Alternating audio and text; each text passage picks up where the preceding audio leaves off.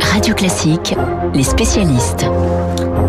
Voilà, nous sommes avec Alexis Karklings et avec Dimitri Pavlenko. Nous allons parler de ce qui va se passer en Georgie avec les sénatoriales, avec une manifestation qui est prévue demain à Washington des partisans de Trump contre justement l'arrivée au pouvoir de Joe Biden. On est dans une situation qui est quand même explosive. Ce matin dans le Figaro, vous avez deux anciens, dix anciens secrétaires d'État américains qui prennent position pour une transition qui serait donc euh, la plus pacifique possible, mais la situation est explosive et on en parlera aussi tout à l'heure avec euh, le journal imprévisible qui sera entièrement consacré à la Georgie. Mais nous allons commencer avec vous, Dimitri, pour parler de Jack Ma. Tout le monde le connaît sur l'antenne de Radio Classique. C'est ce milliardaire chinois, pratiquement 60 milliards de dollars de fortune personnelle, Alibaba, l'invention d'un système de paiement donc euh, par Internet. Il y a quelques semaines, il avait des, des propos extrêmement violents, des propos publics contre l'administration chinoise, considérant que c'était des prêteurs sur gaz.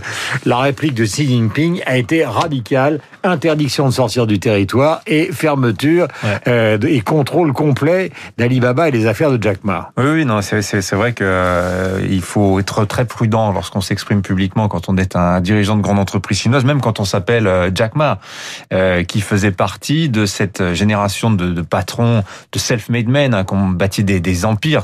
C'est une histoire de la tech chinoise à lui tout seul, Jack Ma. C'est assez incroyable hein, cette tech chinoise. C'est d'une violence, on n'imagine pas euh, l'intensité de la concurrence qui peut exister dans ce dans ce dans ce milieu-là. Mais pour l'affaire de Jack Ma, euh, finalement, ce qui est intéressant dans dans dans dans, dans son affaire, c'est que il avait déjà euh, connu les foudres du pouvoir central chinois il y a de ça trois ans, quand il avait annoncé sa retraite, à un moment où on sentait une reprise en main extrêmement vigoureuse par les autorités de Pékin de, du, du, capitalisme chinois. Il n'est Jack Ma aujourd'hui est quelque part, on ne sait pas tellement en fait à quoi il est tenu semble-t-il. Il, est tenu au silence. Euh, rien d'officiel. Il n'a pas été enlevé. On l'imagine pas euh, redétenu dans une prison chinoise. Hein.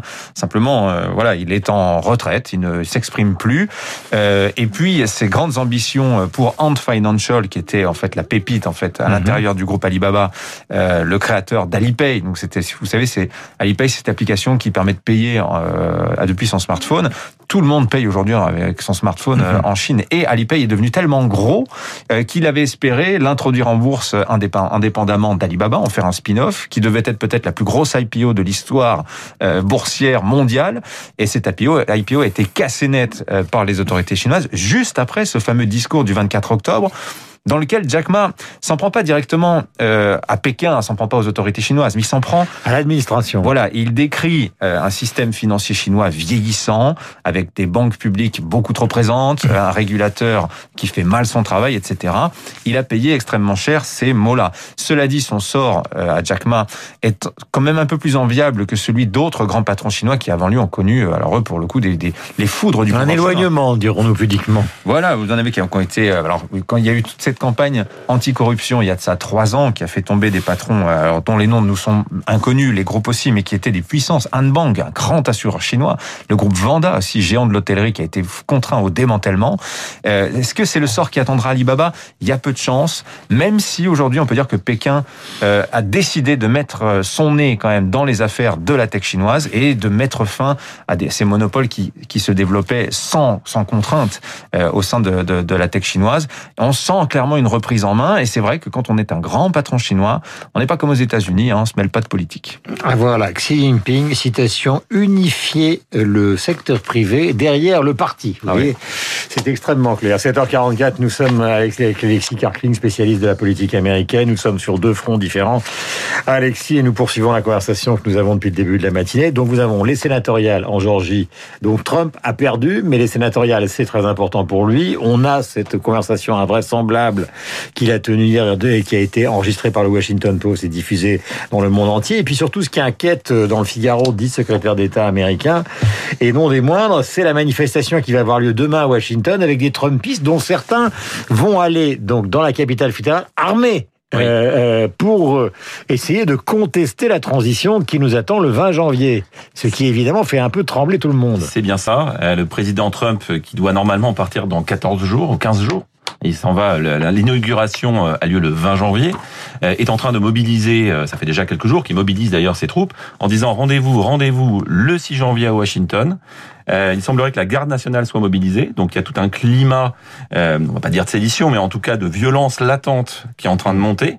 Et, et ça se sent. Mais soyons clairs, Alexis, on n'a jamais vu ça dans l'histoire américaine. on n'a j'ai- jamais vu ça dans j'ai- l'histoire américaine. J'ai suivi des, 20e je dis pas des dizaines 20e, 21e. de, de présidentielles américaines, mais j'en ai suivi pas mal, y compris. Guillaume, on est obligé, on est obligé presque de remonter à la fin du 19e siècle pour trouver des élections euh, aussi aussi contestées euh, dans les années 1870, 1880, où il y avait des formes de contestation. On est évidemment sur une époque complètement différente, et, et donc forcément avec la avec la, la puissance des réseaux sociaux. Et cette nuit encore, Trump a fait son dernier meeting en Géorgie pour soutenir les deux candidats au sénatorial. Hmm. Et vous l'avez dit, c'est très important. On y reviendra peut-être. C'est évidemment un élément très très structurant.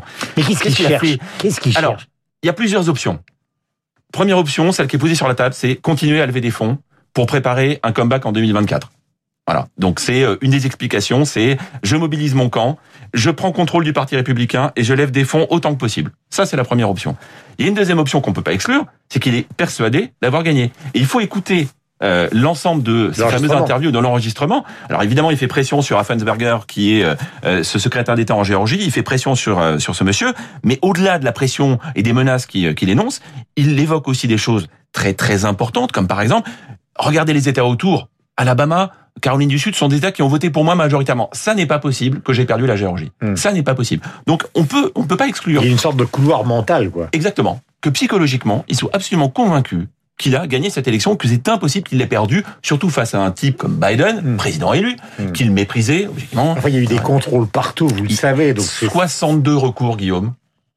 61. Hmm. 62 recours de l'équipe Trump. 61 ont été perdus. Alors avec, Donc oui, avec, avec Dimitri, on vous pose la question euh, de fond. Est-ce que alors on voit bien les arrière-pensées, et la suite pour lui. Est-ce que vous croyez demain ou dans les jours qui viennent à une sorte d'affrontement qui serait euh, préalable à la passation de pouvoir? Objectivement, non. Ça n'est pas le scénario principal aujourd'hui. Euh, J'écoutais encore des élus républicains hier qui sont des élus qui appellent au calme qui sont pas forcément des anti-Trump. Je pense notamment à Chris Christie. Alors, ça parlera pas, pas forcément à tous nos auditeurs, mais Chris Christie, euh, c'est euh, le gouverneur, ancien gouverneur du New Jersey, qui a été plus ou moins avec Trump et qui l'a même aidé à répéter les débats. Chris Christie prenait la parole hier soir en disant, au fond, cet appel, cet enregistrement montre que c'est un appel qui n'avait pas lieu d'être, mais calmons-nous. Hmm. Les institutions américaines fonctionnent, même si ce climat monte, monte, monte, monte. Il faut vraiment calmer tout le monde. C'était normal qu'il fasse des recours. Regardons les élections le 5 janvier. Mhm. Attendons le 6 janvier euh, pour la validation par le Congrès du collège électoral, donc de l'élection de Joe Biden, et on verra. Il y a quand même un certain nombre de personnes qui disent, regardez, les institutions fonctionnent. Et d'ailleurs, et c'était le propos de Chris Christie que j'ai trouvé très intéressant, bravo à Raffensberger, ce fameux secrétaire d'État de Géorgie. Bravo d'avoir résisté et d'avoir montré que nos institutions sont solides. Quand j'entends que l'Amérique aujourd'hui est en danger, je ne le crois pas. Voilà les propos de Chris Christie. On verra, il y aura peut-être des violences. Vous verrez que les deux camps se renverront la balle avec euh, les pro-Trump qui diront non mais c'est normal en face on a des euh, démocrates radicaux. Et d'ailleurs c'est radical. C'est vraiment un mot qu'utilise beaucoup d'ailleurs le président Trump. Cette nuit encore ces gens-là euh, font monter la font monter la pression c'est de leur faute. Tout le monde va se renvoyer la balle Guillaume. Voilà, donc les sénatoriales demain en Georgie, parce que le contrôle du Sénat est important. L'idée, évidemment, pour les républicains étant de recréer une situation comme elle fut euh, pendant tout euh, le, la double présidence euh, d'Obama, à savoir d'avoir effectivement une opposition parlementaire forte qui a empêché Obama faire passer un certain nombre de textes. 7h49, nous allons nous appesantir maintenant sur la Georgie. Non pas d'un point de vue politique et sénatorial, mais ce que représente donc cet État américain extraordinaire qui est quand même le siège à la fois de la culture, mais aussi de deux géants de l'économie américaine que connaît bien Dimitri, CNN et Coca-Cola.